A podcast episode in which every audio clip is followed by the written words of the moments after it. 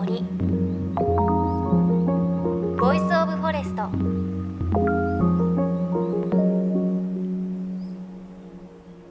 おはようございます。高橋万里恵です。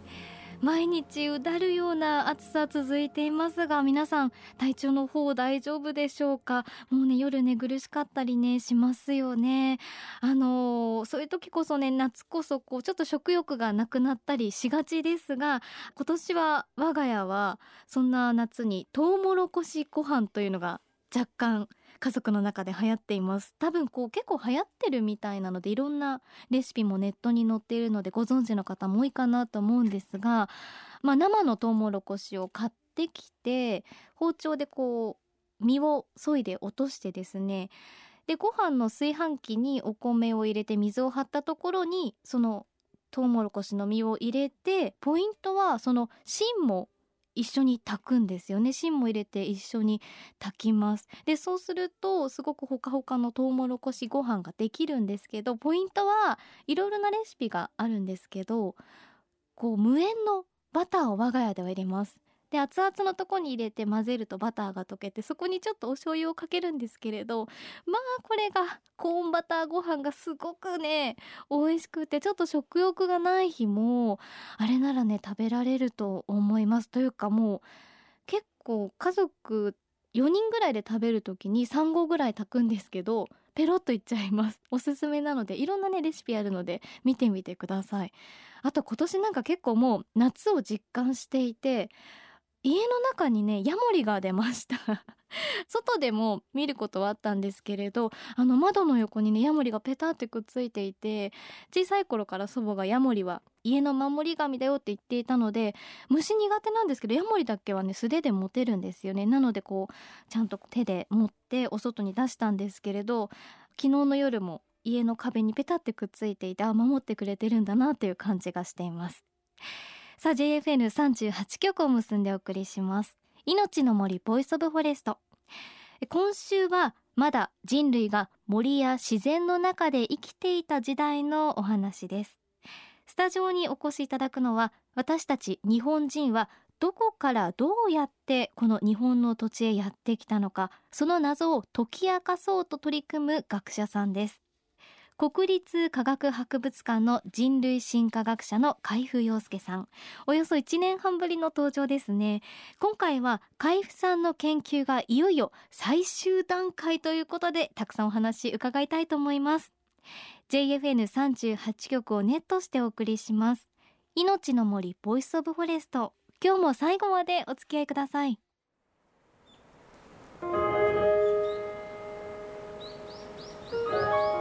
命の森。 Voice of Forest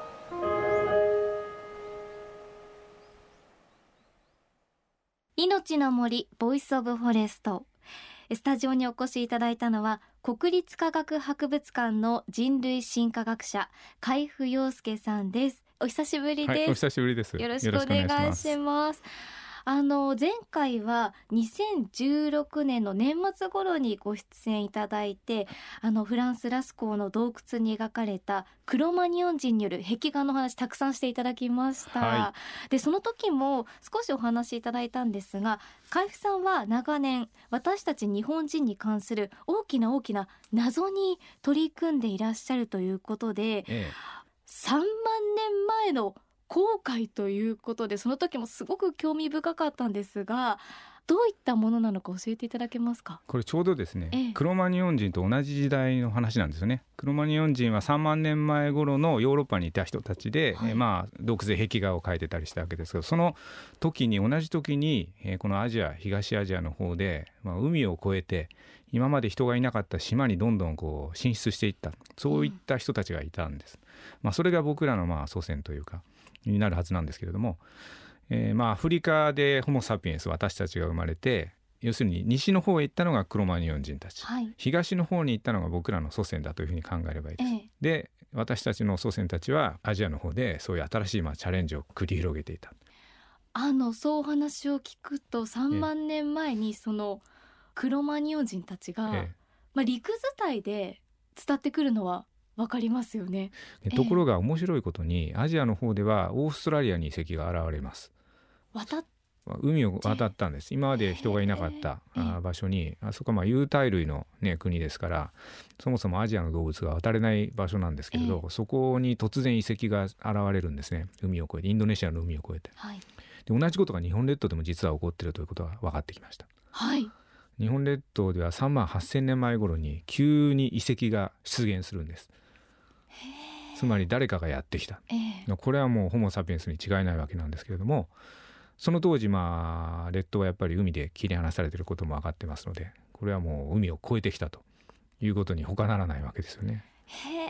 じゃあその海を越えてきたことっていうのをその航路といいますかそういったことを研究今されてる、ええ、これはねもう遺跡の分布からいくつか分かっていて、え、あの対馬海峡を越えて九州に入ってくるルートっていうのは存在したことは間違いない、はい、それから沖縄に人が現れるんですね。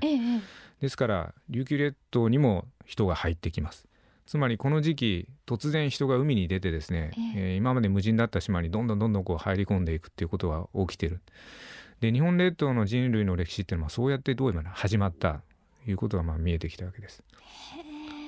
僕らの最初の日本列島人は要するに航海者だったっていう、えー、今面白いのはどこから来たってことも当然面白いんですけど、はい、どうやって来たかですね。もちろん飛行機はないですし、はい、船ってことですよね。まあ泳いで渡るのはちょっと厳しいですよね。えー、で一つ大事なポイントはこれは冒険じゃなくて、まあ、移住なので、うん、つまりある程度の集団で行かないといかないわけですね。だから男だけで行ってもダメです。女性も一緒に行かないといけない。ということになるとやっぱり船が存在したんだろうということにはなります。まあ何の船だったのかっていうのは実は謎謎なんですけれども、えー、はい、その中で海部さんはどういったルートを今研究されてるんですか、うん、あのまあいくつかの場所で海越えてるんですが、はい、僕らが注目しているのは沖縄です。沖縄、えこれも理由は簡単で難しいからですね。琉球琉球列島って1200キロにわたる、まあ、島の列ですけれど、はい、一個一個の島が遠いですよね、はい、何度も航海しないと沖縄のまでたどり着けないんですけども、えー、そのど真ん中の沖縄島にもう3万年以上前に人がいるんですよね。で琉球列島の少なくとも6つの違う島で今3万年前クラスの遺跡が見つかってます、つまりこの時期に突然人があそこに現れるんですね。一つの島にポッと現れるんではなくて、突然列島全体に人が散らばる。そういうことが見えてきたまあ、海を越えるそういう技術を身につけた人たちがまあここに現れてですね、どんどん海を越えて新しい島にたどり着いていったんじゃないかって、まあ、そんなことを考えざるを得ない状況なんですよね。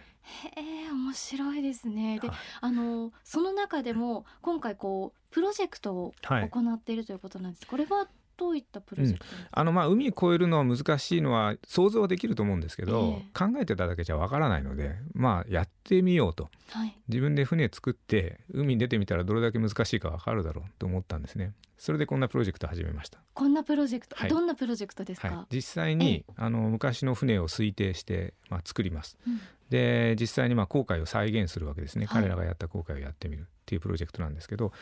船自身は遺跡に残ってないんです。3万年前の船は。ですからなんだかわからない。一つは縄文時代には丸木舟があったことが遺跡から出て分かってます。ですから丸木舟を越えちゃいけないっていう制限がかけられます、ね、縄文時代より10倍古い話を僕らしてますので、はい、3万年前ですね。もう一つは地元に素材があること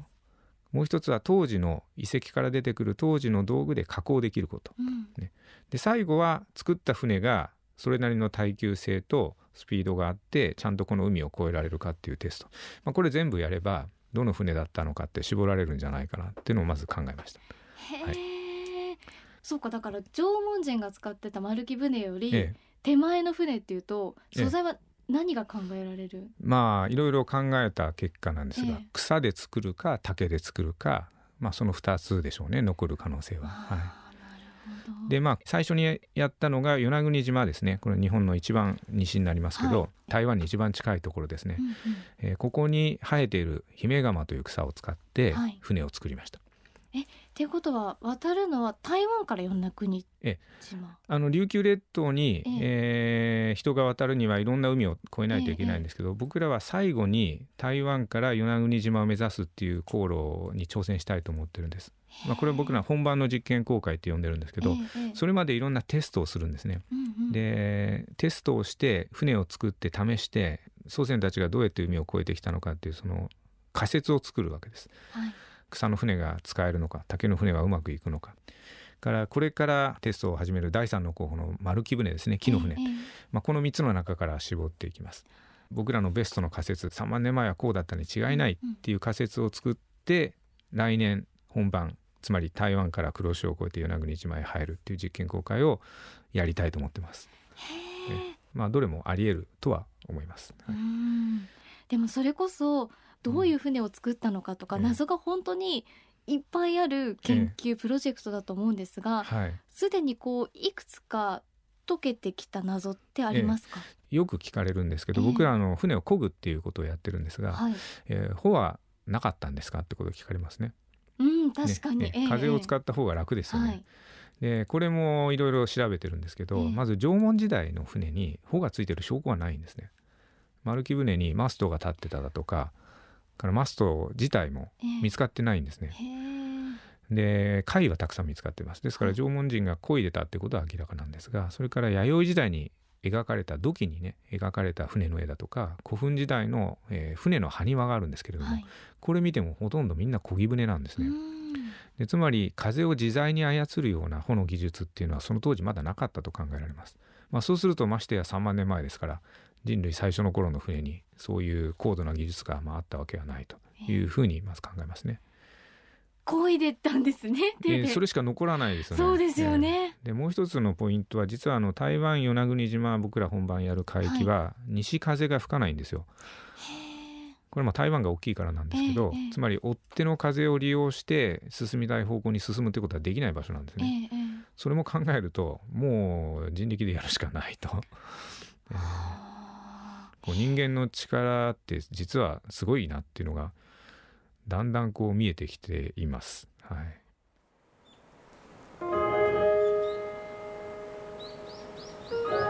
命の森 Voice of Forest「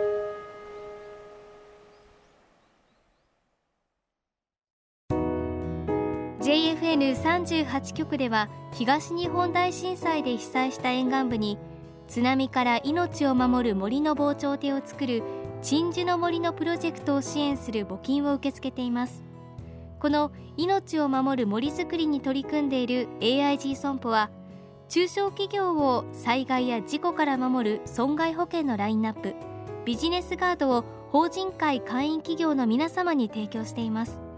AIG 損保ではビジネスガード新規契約1件につき1本のどんぐりの苗木を植樹する命を守る森づくりを通じ被災地の復興全国の防災減災に取り組んでいます。詳しくは番組ウェブサイトをご覧ください。命の森 Voice of Forest。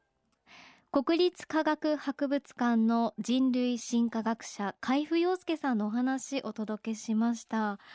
いや壮大なお話ですよね。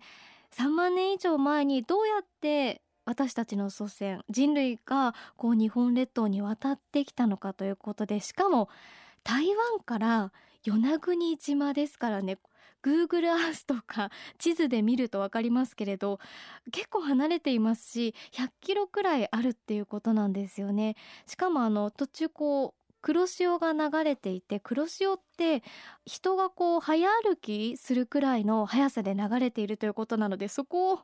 手で漕いでいたっていうのは本当に考えられないですよね。なんかこう今私たちの周りは便利なものがたくさんあるからこう簡単に渡っていけますけど手で漕いでいたっていう本当にこう3万年前の人類の力って海部さんもおっしゃっていたけど本当にすごいなっていう感じがしますしそこから改めて私たちが学ぶべきことってたくさんあるんだろうなっていう感じがします。この3万年前の航海徹底再現プロジェクトですが来年の本番へ向けて今海部さん準備を進めていますクラウドファンディングで資金を集めています目標支援額は3000万円ということで募集期間9月14日までとなっています。資金協力した方にはたくさん特典もあるそうです。興味のある方3万年前の後悔でぜひ検索をしてみてください。番組のブログにもリンクを貼っておきます。また3万年前の道具で丸木舟を作る実験の一般公開というのが上野国立科学博物館正面玄関にて7月26日木曜日から8月6日月曜日まで実施中でこちら見学自由となっていますのでぜひチェックしてみてください。お子さんのね自由研究なんかにもいいかもしれません。来週も海部さんのお話続きをお届けします。そして番組ではあなたの身近な森についてメッセージお待ちしています。メッセージは番組ウェブサイトからお寄せください。命の森 Voice of Forest。お相手は高橋万里恵でした。この番組は AIG 損保の協力でお送りしました。命の森。の森。 Voice of Forest。